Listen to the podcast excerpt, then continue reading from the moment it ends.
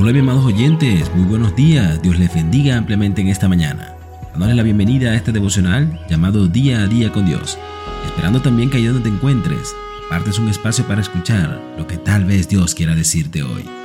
Es por eso que hoy decidí en esta mañana traerles un fragmento de una historia bíblica, la cual encontrarás en el libro de los Hechos, capítulo 3, versículo del 1 al 8. Así como siempre, y dándole nombres a estas historias, decidí llamarla A las puertas del templo. Un día subían Pedro y Juan al templo a las 3 de la tarde, que es la hora de la oración. Junto a la puerta llamada Hermosa había un hombre lisiado de nacimiento, al que todos los días dejaban allí para que pidiera limosna a los que entraban en el templo. Cuando éste vio que Pedro y Juan estaban por entrar, les pidió limosna.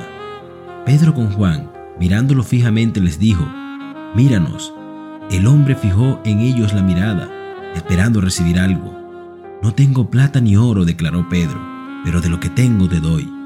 En el nombre de Jesucristo de Nazaret, levántate y anda. Y tomándolo por la mano derecha lo levantó. Y al instante los pies y los tobillos de este hombre cobraron fuerza, y de un salto se puso en pie y comenzó a caminar. Luego entró con ellos en el templo con sus propios pies, saltando y alabando a Dios.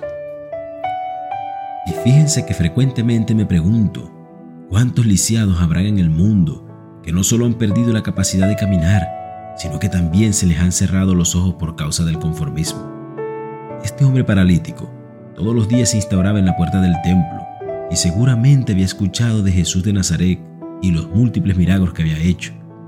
Pero su conformismo con ir todos los días a pedir dinero y volver a su casa lo habían hecho perder las esperanzas de recibir su milagro y de salir de la rutina.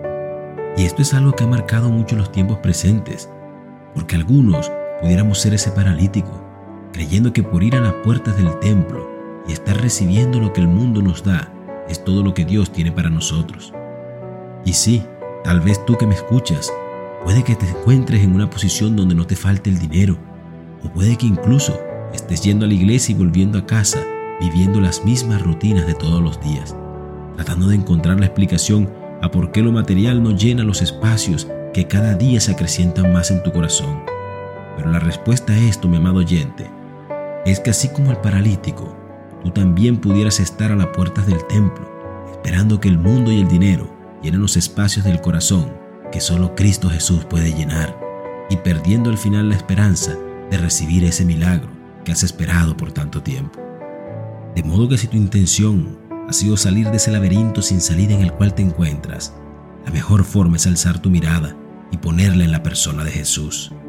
Así que hoy te invito a dejar de depender tus emociones del dinero, de un familiar, de lo laboral o de lo cotidiano, y regresa tu esperanza y tu fe a los pies de Cristo.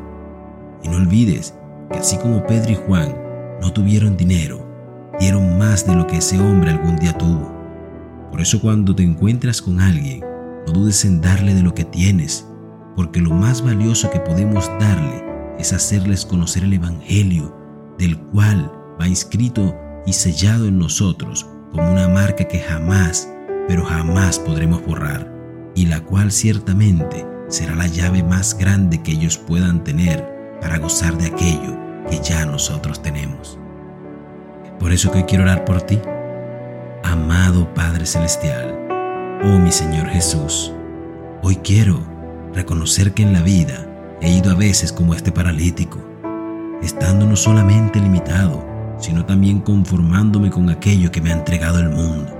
Es por eso que quiero pedirte perdón, porque sé que a causa de mis desavenencias se ha tardado tu propósito en mí y con ello también mi milagro.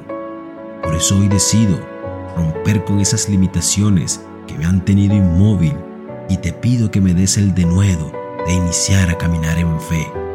Por eso todo esto te lo pido en el poderoso nombre de tu Hijo Jesucristo. Amén y amén. Que tengas un maravilloso y hermoso día. Dios te bendiga.